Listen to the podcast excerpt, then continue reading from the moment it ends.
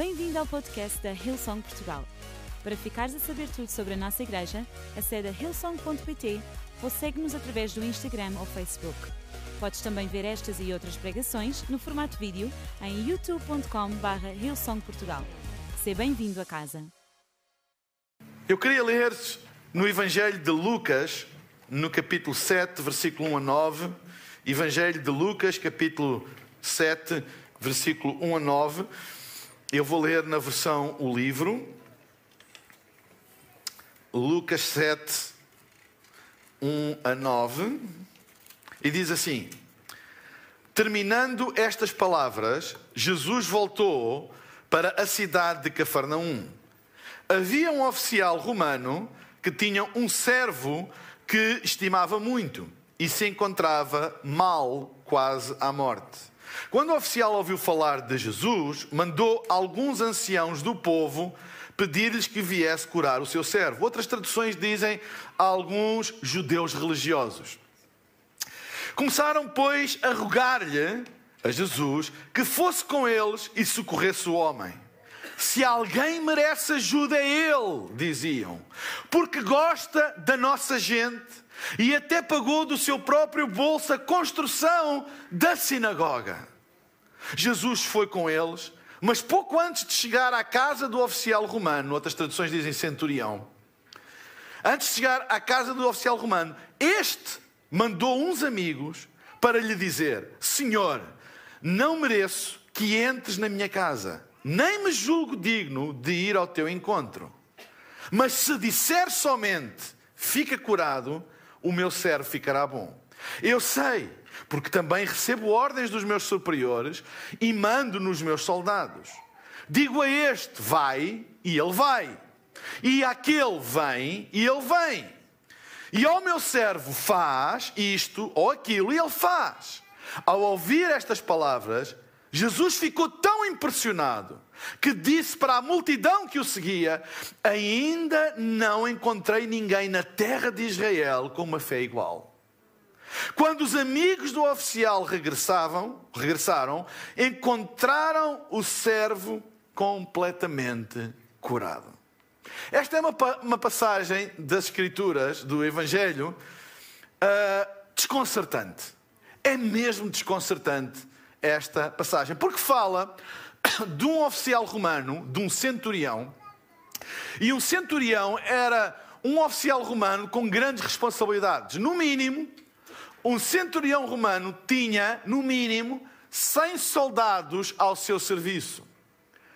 O centurião romano, a partir do momento em que era nomeado como centurião romano, responsável por determinada área do Império Romano, ele não podia casar. Porque, ao ser enviado numa comissão de serviço para um lugar longínquo, ele poderia ficar 8, 10, 12 anos fora de Roma, não é? E fora da família. Então, era, eh, eh, eh, eles não casavam. Assim que, que eram nomeados centuriões, eles não podiam casar. E diz a palavra de Deus que Jesus, no versículo 1, que Jesus vinha de novo para Cafarnaum. E é importante nós entendermos de onde é que ele vinha. E ele vinha daquilo que ficou conhecido como o Sermão da Montanha, ou o Sermão do Monte. Onde Jesus uh, ensinou coisas que foram um choque para a cultura, não só romana, mas sobretudo para a judaica, para os religiosos judaicos. E uma das coisas que, oh, entre as coisas que ele ensinou, foi amar os inimigos como a nós mesmos, como se fossem nossos familiares, e uh, orar por eles. Amar os inimigos como se fossem nossos familiares e orar por eles. Então, Jesus, depois de ensinar estas coisas, vinha no caminho de volta para a sua base ministerial, que era em Cafarnaum, e os religiosos, um grupo de religiosos, veio ao seu encontro amando do centurião. E vocês, pelo texto, podem perceber porque é que estes religiosos foram tão solícitos em vir ao mando do centurião ter com Jesus a pedir ajuda. Não é que eles fossem misericordiosos ou amassem o centurião, mas a Bíblia diz que ele pagou do bolso dele a sinagoga deles. Religiosos nunca enganam a ninguém, têm sempre uma na manga. E vieram ter com Jesus e começaram a dizer a Jesus: Olha, há um centurião romano, um centurião romano era um inimigo do povo judeu, um opressor, mas Jesus tinha vindo do Sermão do Monte e tinha ensinado aquilo. Amai os vossos inimigos como se fossem vossos familiares e, e orem por eles. E o pedido dos fariseus era: este centurião tem um servo que está doente e ele pediu-nos para tu vires conosco para curares o servo. E é interessante que, se vocês repararem, Jesus, ele acedeu a ir. Apesar dele conhecer muito bem os religiosos. Porque reparem, quando os religiosos abordaram Jesus, eles disseram, no versículo 4, se alguém merece ajuda, é ele. O mérito. Se ele merece, ele merece ajuda porquê? Ele merece ajuda porque ele pagou do seu bolso a sinagoga que nós usamos. Deixem-me dizer aqui, entre parênteses, se este homem não tivesse pago coisa nenhuma, não recebia nada dos fariseus. Zero. Experimentem pedir a um fariseu para ir ter com Jesus, não é? Para ir curar o filho, não tendo feito nada por eles, não tendo eles nenhum interesse. Eles não faziam, não fariam, não só por causa do centurião ser romano, mas também porque eles não tinham uma grande simpatia com Jesus para lhe pedir qualquer coisa. Eles foram com medo das consequências de não fazerem, porque o centurião é que financiava a vida deles, no fundo. Pagou a sinagoga. Era alguém que convinha, apesar de ser romano, manter ali uma relação boa, fixe. Não é? Então foram.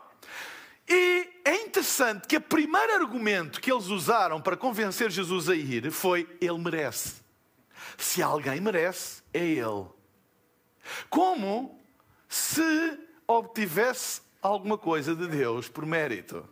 Algo que Jesus estava farto de lhes dar na cabeça. Lembram-se daquele fariseu que disse: Dou graças a Deus porque não sou como aqueles publicanos que fazem, eu faço isto, eu faço aquilo. Eles chegavam-se a Deus por mérito. E o outro batia no peito e dizia: Perdoa-me porque sou um pecador. E Jesus disse: Adivinhem qual dos dois Deus ouve a oração?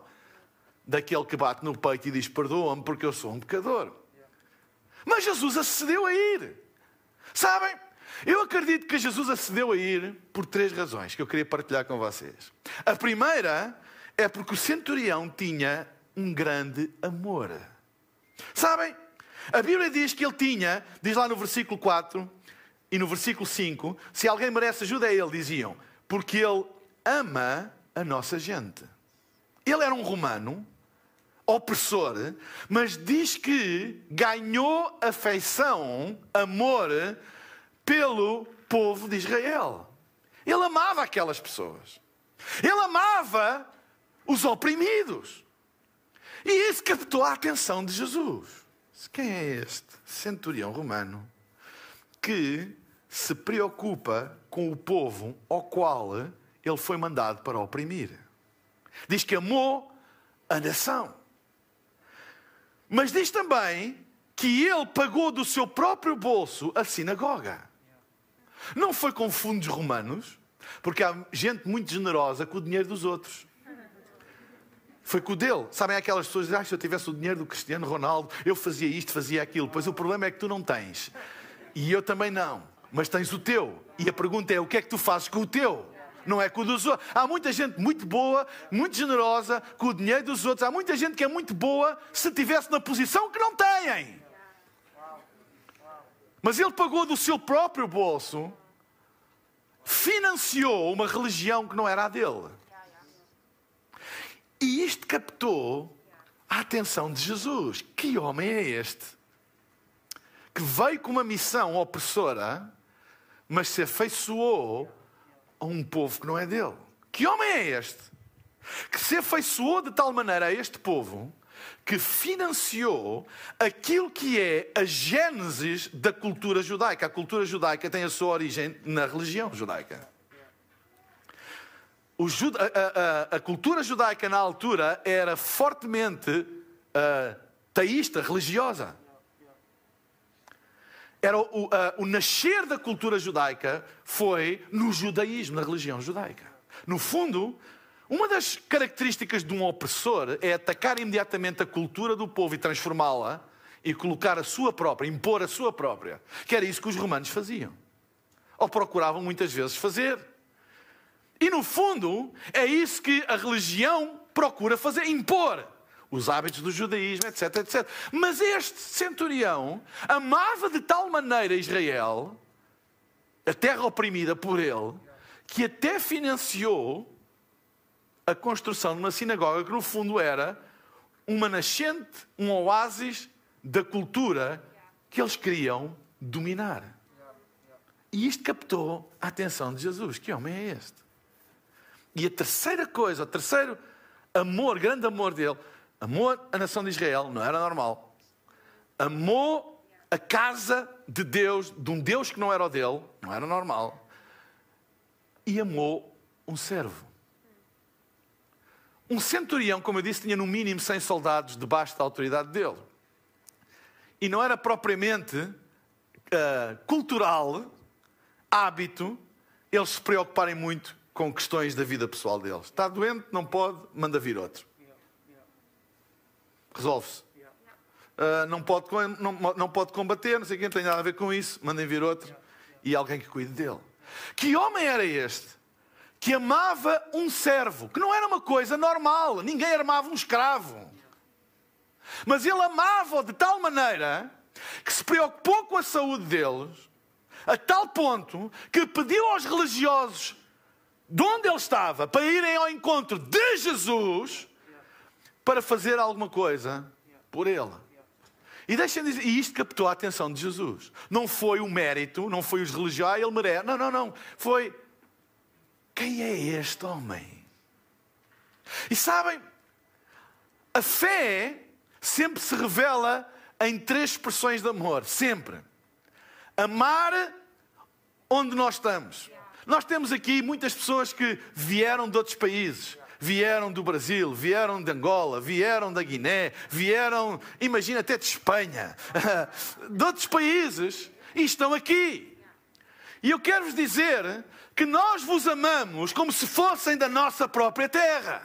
E a igreja ama as pessoas, independentemente de onde elas vêm. Porque esta é uma característica da fé, ou do amor que vem pela fé, é amar onde nós estamos, com quem nós estamos, não importa quem é, nós amamos. Não importa a cor, não importa a raça, não importa a origem, não importa a nacionalidade, não importa se vem dali, se vem da cá, és um dos nossos. És um dos nossos. E a mesma coisa ao contrário, se vens de outro país, mas estás aqui, ama esta terra como se fosse a tua. É uma característica da fé. A segunda característica do amor que vem pela fé é amar a casa de Deus. Ele amou a casa de Deus, ele não tinha nenhuma obrigação de fazer, pelo contrário, que ele pagou do seu próprio bolso a construção de uma sinagoga, de uma religião que não era aquela que ele representava enquanto centurião oficial do exército romano mas ele financiou. E deixem-me dizer que esta é outra característica do amor que vem pela fé, é o amor à casa de Deus. Aquelas pessoas que dizem que amam a Deus, mas odeiam a igreja, não amam coisa nenhuma. É impossível tu amares a Deus e não amares a sua casa. É impossível tu amares o noivo e desprezares a noiva. É impossível. Uma das características do amor de Deus derramado no nosso coração é amarmos a casa de Deus. E a terceira, amar aquele que não era suposto ele amar, o seu servo, o seu escravo. Basicamente era isso. O seu escravo. Ou seja, amar todas as pessoas que estão à nossa volta, independentemente daquilo que nos podem ou não nos podem dar. E tudo isto chamou a atenção de Jesus. A verdadeira fé sempre ama a nação onde está sempre ama o povo onde está, independentemente de onde eles vêm, da nacionalidade que eles têm, da raça que eles têm. A verdadeira fé sempre ama a casa de Deus e a verdadeira fé sempre ama todas as pessoas que estão à sua volta, independentemente se naquela altura ou não os podem servir, porque doente ele não o podia servir. Doente, ele não podia fazer aquilo para o qual ele tinha chamado para fazer. Mas ele amou a esse ponto. É por isso que o título da minha mensagem é A fé que impressionou Jesus. A fé que impressionou Jesus. E este é o primeiro ponto. Ele tinha um grande amor que chamou a atenção de Jesus. Que homem é este que ama Israel sendo o opressor? Que ama a sinagoga, a casa de Deus e financiou-a sendo a religião onde nasce a cultura daquilo que ele quer dominar. Que homem é este que ama um escravo, um servo, quando ele já não pode fazer nada por ele? Que homem é este? O centurião, além de grande amor, ele tinha outra característica. Ele tinha uma grande humildade. Os religiosos tentaram impressionar Jesus, convencê-lo de que o centurião merecia que Jesus o atendesse. Começaram, pois, a rogar-lhe que fosse com eles e socorresse o homem, porque se alguém merece ajuda, é ele. E esta é a base da religião. A religião é sempre baseada no mérito. Ele merece. Ele pagou a sinagoga. Ele fez boas obras, ele fez alguma coisa em nosso benefício, portanto merece. Ou seja, no conceito dos fariseus é quem fizer alguma coisa que, nós, que nos agrade, merece favor de Deus. Quem, não, quem, quem faz alguma coisa que nos desagrade, merece castigo de Deus. Esta é a base da religião. A base da religião é esta. Se faz alguma coisa que agrada, recebes bênção de Deus, favor de Deus. Se faz alguma coisa que desagrada, levas com a espada do juiz em cima. E eles disseram: Ele merece, porque ele fez isto, ele fez aquilo, etc, etc. E Jesus foi, mas Jesus não foi por causa do mérito dele. Jesus foi, em primeiro lugar, porque o amor deste centurião chamou a atenção e disse: Que homem é este? Que homem é este? E ele queria saber. E foi. E diz que quando ele ia a caminho, e os, e os fariseus pensavam que ele foi porque ele os convenceu. Mas não convenceu, ele já os conhecia. Oh, oh, Jesus já os conhecia. Qual mérito? Mas quando ele foi, diz a Bíblia, que já perto da casa do centurião, já perto, pertinho, o centurião mandou uns amigos irem ter com Jesus e dizerem o seguinte: diz que, pouco antes de chegar à casa do oficial romano, este mandou uns amigos para dizer: Senhor, não mereço que entres na minha casa, nem me julgue digno de ti ou de ir ao teu encontro. No fundo, os fariseus disseram: Vem conosco, porque ele merece. Quando ele estava a chegar, ele mandou dizer assim: Olha, tu não tens que vir à minha casa, porque eu não sou digno. Eu não mereço que tu entres na minha casa, nem sou digno de sair da minha casa para ir ao teu encontro. Uau! E isto ainda captou mais a atenção de Jesus. Que homem é este? Ele podia ter algum interesse em receber Jesus. Tipo, tive com ele, tirar uma selfie, que é sempre que nós temos algum interesse em estar com alguém, é uma selfie para mostrar a toda a gente: vês, eu tive com fulano de tal, não é? é? Gravar um momento para que passe de um momento privado para uma publicidade dizer: Vocês estão a ver? Aqui estou eu com o professor Marcelo. Isso é quase toda a gente tem uma, uma selfie com o professor Marcelo, também não é? Não é? Oh, eu estou aqui com o pastor A, o pregador X, ou com o nosso. Aqui estou eu. Porque nós temos aquela ideia de, não é? De importância por causa de estarmos ao pé de alguém tu não tiras uma selfie com um desconhecido, porque não tens nenhuma vantagem, nem likes, nem cliques, nem de tirar uma selfie com alguém que ninguém conhece, ninguém sabe quem é, nem tu. Mas pessoas que tu não conheces pessoalmente, mas que são conhecidas, é mais fácil a gente, olha, tirar uma selfie comigo, porque isso dá alguma visibilidade. E ele podia pensar, ah, já que ele está aqui perto, não tinha, ele não tinha nenhum interesse. E isto admirou Jesus. Ele não tinha nenhum interesse nem para o bem nem para o mal, nem para uh, fazer daquilo alguma coisa que o promovesse ou para para o prender ou para, sei lá, podia ser uma, uma jogada qualquer para apanhar Jesus e não tinha. Era de uma pureza tal que ele disse: Não, não, não, eu não, eu não sou digno de ir ao teu encontro e eu não mereço que tu entres na minha casa. Eu sou um romano. Eu não mereço que tu entres na minha casa. Ele provavelmente, não sei, teria artefactos de paganismo, de... ele representava o, império, o grande império romano, de opressão aos povos, aos judeus, ao povo de onde Jesus veio. Ele diz: Eu não, eu não sou, eu não tenho, não, não, não, não, eu não tenho, não tenho. Ou seja, era um homem de humildade, ao contrário dos fariseus que tentaram convencer Jesus pelo mérito. Nós nunca obtemos nada de Deus por mérito, mas pela sua graça, que só pode ser entendida por corações humildes. O problema da religião é sempre o mérito, é sempre achar que merecemos, é sempre achar que merecemos alguma coisa, etc, etc. Ele não, eu não sou digno. Em contraste com os fariseus. E aquilo à porta, perto de casa. E aquilo fez Jesus parar. E veio a terceira e mais poderosa de todas as coisas. O centurião tinha um grande amor, tinha uma grande humildade e, no fundo, não sendo judeu, tinha uma grande fé. Olha o que ele diz. Eu não sou digno de ir ao teu encontro. Eu não mereço que venhas à minha casa. Mas se disseres somente, fica curado, o meu servo ficará bom. Eu sei, porque também recebo ordens dos meus superiores e mando nos meus soldados. Digo a este, vai, e ele vai, e àquele vem, e ele vem, e ao meu servo faz isto ou aquilo, e ele faz. Ao ouvir estas palavras, Jesus ficou impressionado. Hum. Não é fácil impressionar.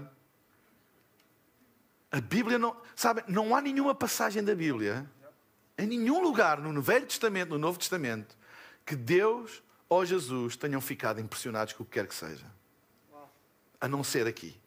Diz que ele ficou impressionado, que disse para a multidão que o seguia: Ainda, ui, isto foi, isto foi uma chapadona. Ainda não encontrei ninguém na terra de Israel com uma fé assim. E os fariseus. Diz que ficou admirado, diz outras traduções, diz que ficou admirado. Admirar Deus admirar, causar admiração no Filho de Deus. Um centurião, um oficial romano, não foi o grande sacerdote da sinagoga, ou foi um incrédulo, foi um opressor. Que Jesus parou e teve que dizer a toda a gente: Eu não vi, eu não vi ainda fé como esta. Então deixem-me dizer uma coisa: a fé pode ser visível. A fé pode ser visível pelo amor, e a fé pode ser visível pela humildade, e a fé também é visível por dois aspectos que estão aqui. Moisés abriu o mar vermelho, mas isso não impressionou a Deus. Em nenhum lugar diz que Deus ficou, oh,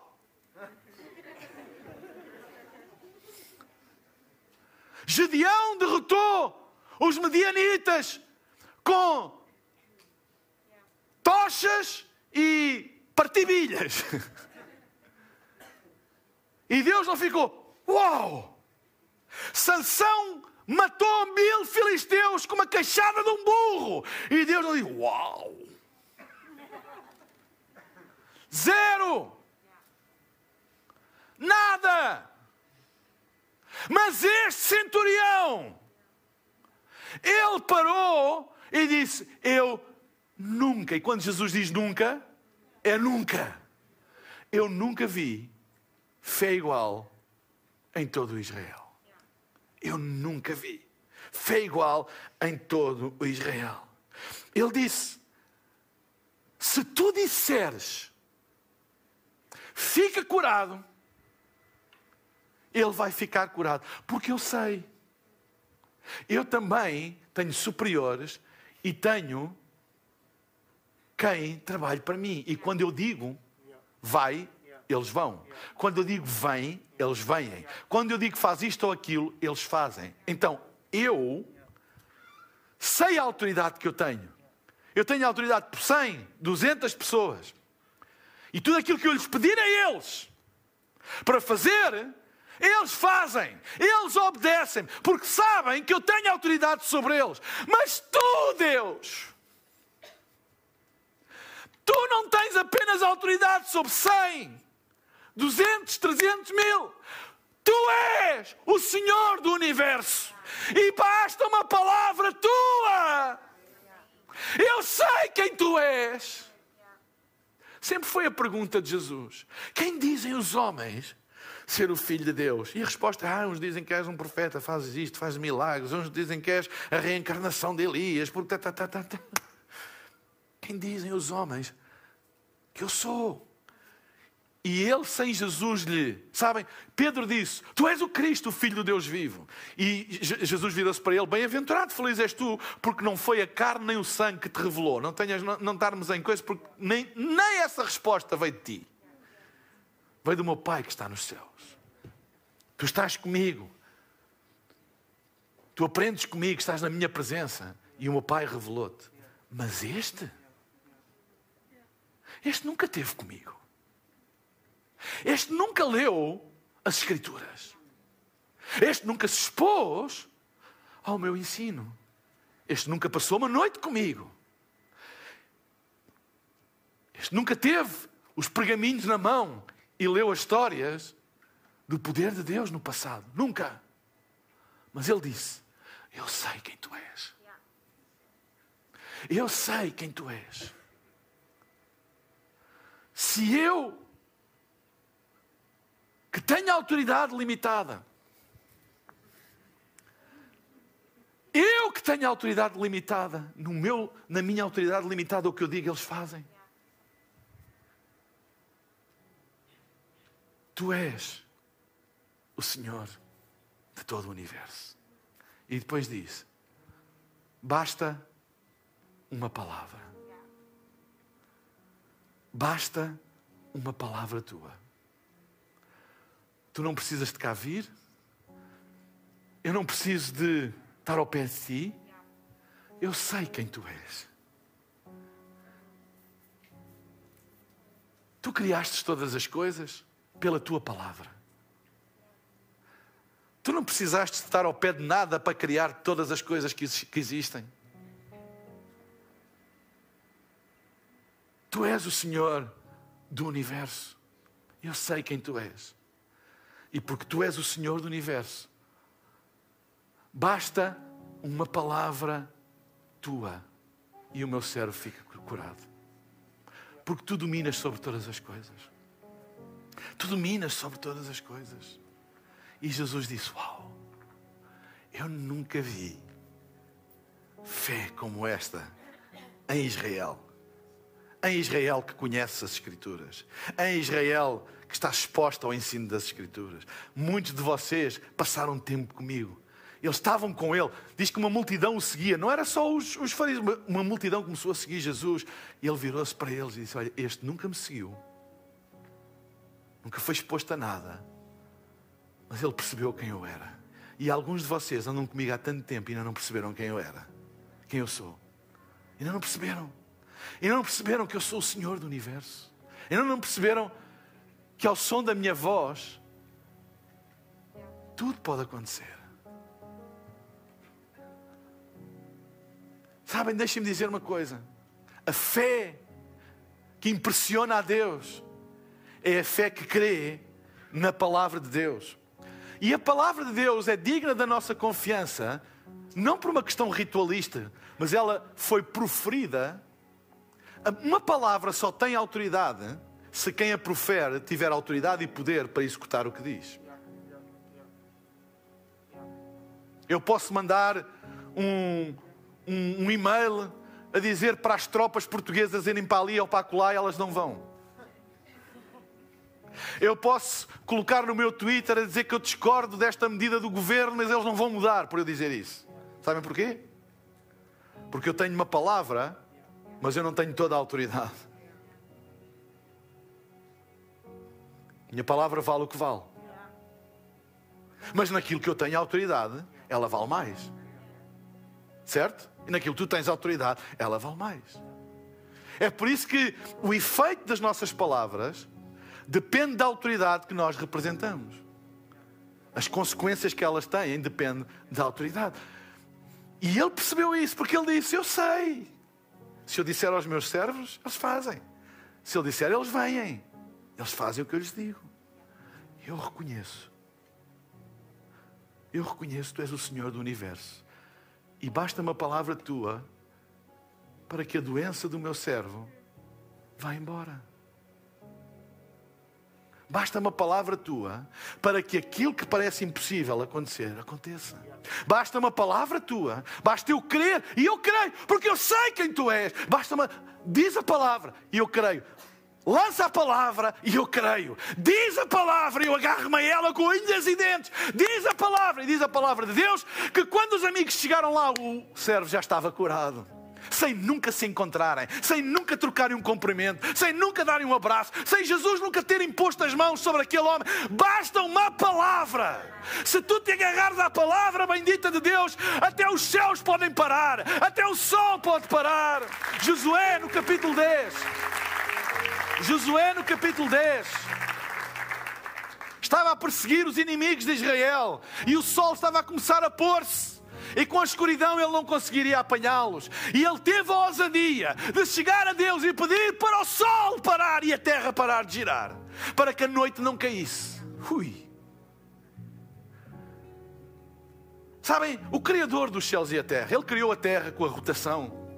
Ele criou as órbitas entre os planetas e as estrelas, e as órbitas à volta do Sol, dos planetas e os sistemas, tudo criado por Deus.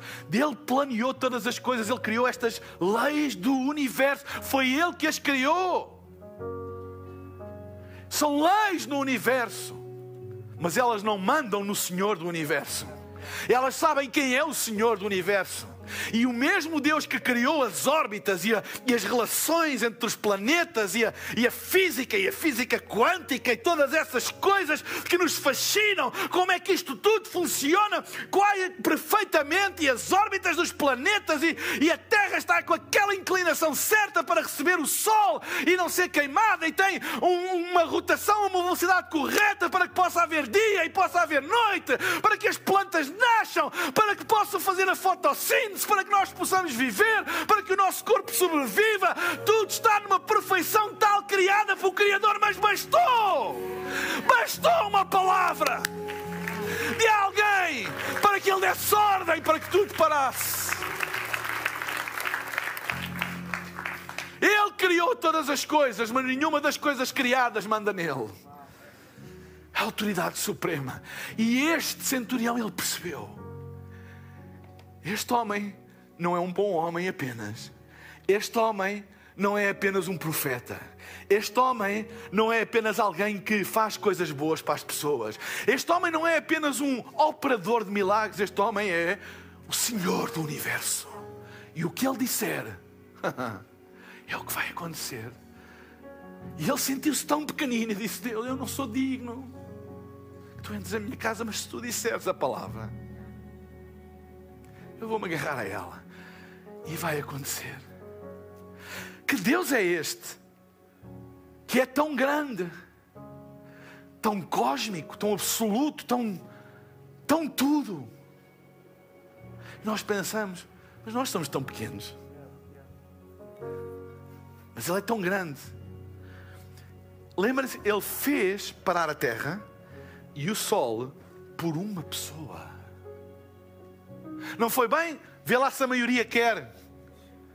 Se o sol para, ou se vejam lá.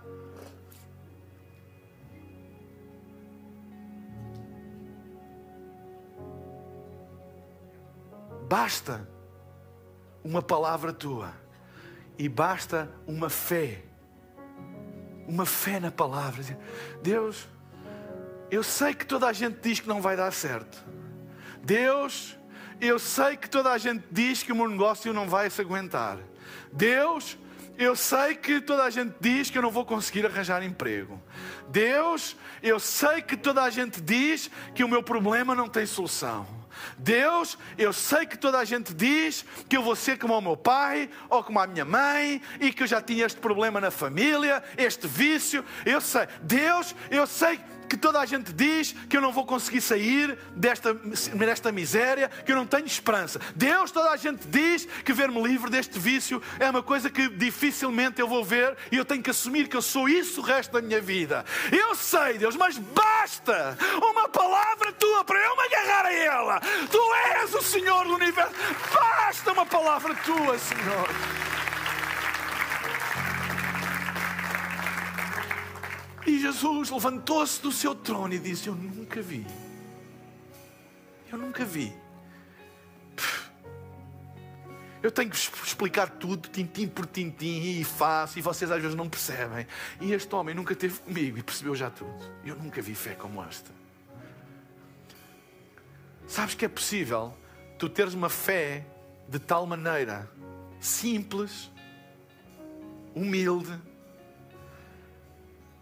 que faça levantar Jesus do trono e dizer: para tudo.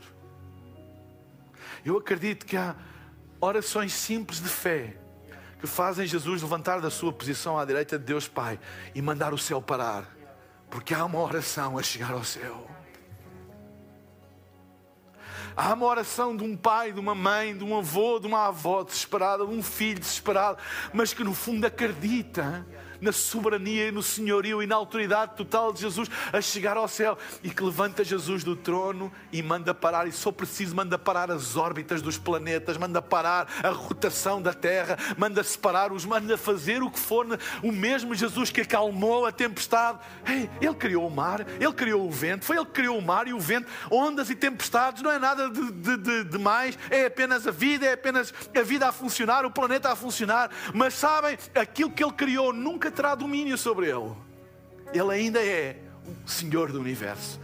E que basta uma palavra dele e dizer: Ondas, mar, acalma-te. E o mar acalma-se imediatamente.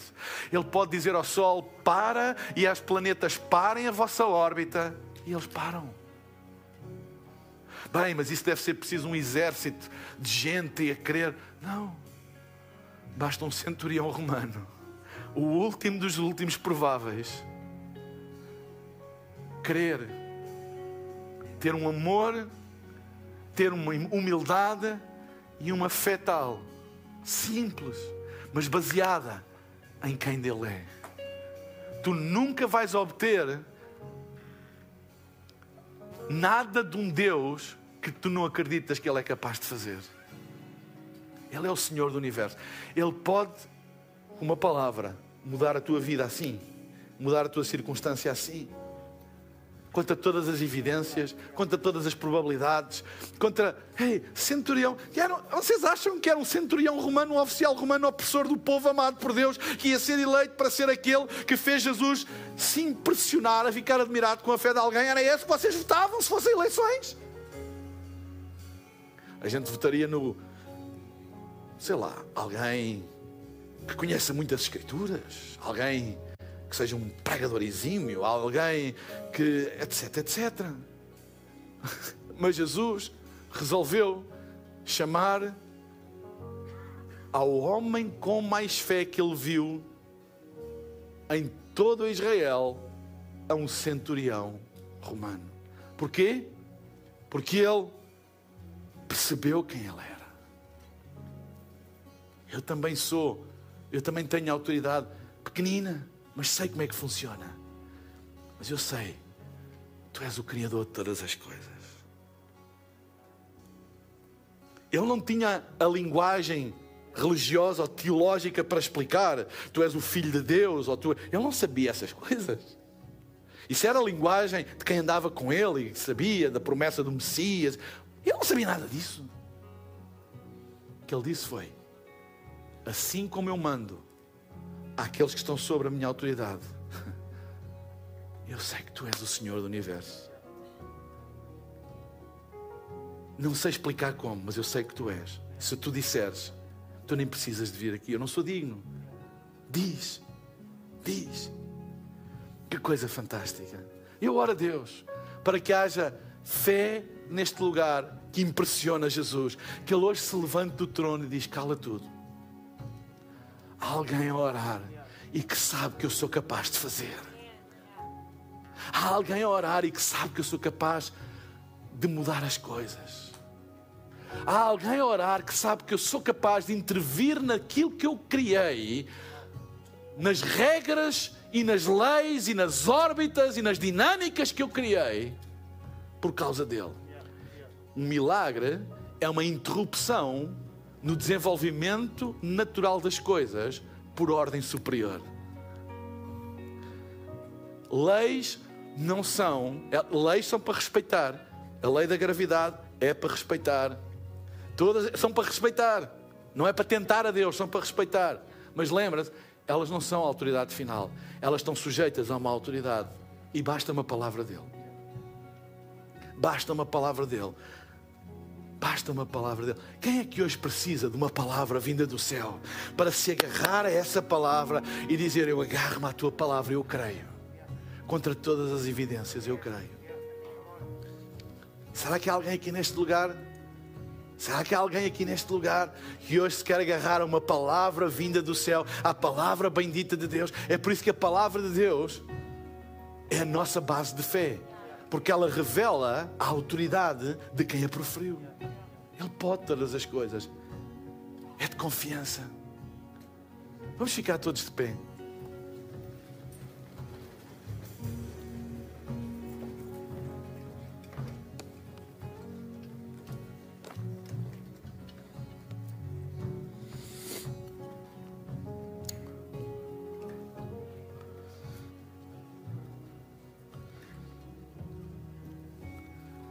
tu estás aqui nesta tarde, eu vou pedir agora para não haver movimento na sala, por favor. Estás aqui nesta tarde e tu nunca tomaste a decisão de dares a tua vida a Jesus. A decisão de confiares nele. Tu hoje podes fazê-lo. Talvez já tenhas tomado um dia mas tens esfriado na fé, abdicado da fé, mas hoje queres voltar a crer. Não é dizer que se crê, é crer mesmo na palavra e dizer: basta uma palavra tua. Tudo o que eu preciso é de uma palavra vinda de quem manda, é de uma palavra vinda de quem tem toda a autoridade. É tudo o que eu preciso. E eu sei que muitos de nós precisamos de uma palavra vinda de Deus hoje. Basta uma palavra para nós nos agarrarmos, para nós abraçarmos ela. Mesmo contra todos os ventos e tempestades e evidências, a gente agarra-se àquela palavra. Não é uma ilusão, não é uma alucinação, é agarrar a uma palavra que a gente sabe que veio daquele que pode fazer todas as coisas. Agarra-te, agarra-te a uma palavra. Tudo o que tu precisas é uma palavra vinda de Deus. Faz a tua paz com Deus hoje. Faz a tua paz com Deus hoje. Volta para os caminhos da fé. Faz a tua paz com Deus. Eu vou pedir a todas as pessoas daqui a pouco que queiram tomar esta decisão, que façam apenas no lugar onde estiverem um, um gesto levantando assim uma das mãos. Eu irei ver, irei fazer uma oração aqui do palco e irei pedir a todas as pessoas que levantarem a mão para em voz baixa repetirem essa oração no lugar onde estão. Porquê? Porque a Bíblia diz que se no teu coração tu creres e com a tua boca confessares, tu serás salvo. Tu serás salvo. Então, enquanto todos temos os nossos olhos fechados, não importa de onde tu vens, não importa que nacionalidade tu és, não importa se és romano ou se és judeu, não importa. Se tu hoje creres no Filho de Deus, tu serás salvo. Se tu hoje creres na palavra de Deus, serás resgatado. Se tu hoje creres na palavra do Senhor, Ele fará aquilo que mais ninguém tem poder para fazer, porque Ele é o Senhor do universo. Enquanto todos temos os nossos olhos fechados, se tu és uma destas pessoas, eu vou pedir que agora mesmo, no lugar onde tu estás, tu levantes o teu braço, sem vergonha nenhuma, levanta o teu braço. Eu estou a ver, estou a ver, levanta bem alto o teu braço, eu estou a ver muitos braços no ar. Sem vergonha, levanta bem alto o teu braço, fica com o teu braço bem levantado. Fica com o teu braço bem levantado. Se estás a ver em casa, coloca o emoji na mão no chat da plataforma onde estás a assistir e faz esta oração. Enquanto tens o teu braço levantado, enquanto colocas o emoji da mão no chat da plataforma onde estás a assistir, faz esta oração agora mesmo comigo. Pai Celestial, muito obrigado porque tu me amas e tu nunca me deixas. E tu tens um plano para mim. Ajuda-me a crer em ti que tu és o Senhor do universo e que basta uma palavra tua. Perdoa os meus pecados, perdoa a minha incredulidade e salva-me e ajuda-me a seguir aquilo que tu tens para mim. Em nome de Jesus. Amém, amém e amém. Vamos dar uma grande salva de palmas a Jesus. Esperamos que a mensagem de hoje te tenha inspirado e encorajado. Se tomaste a decisão de seguir Jesus pela primeira vez, acede a hillsong.pt Jesus para dar o teu próximo passo. Lembramos que podes seguir-nos no Facebook e Instagram para saber tudo o que se passa na vida da nossa igreja. O melhor ainda está por vir.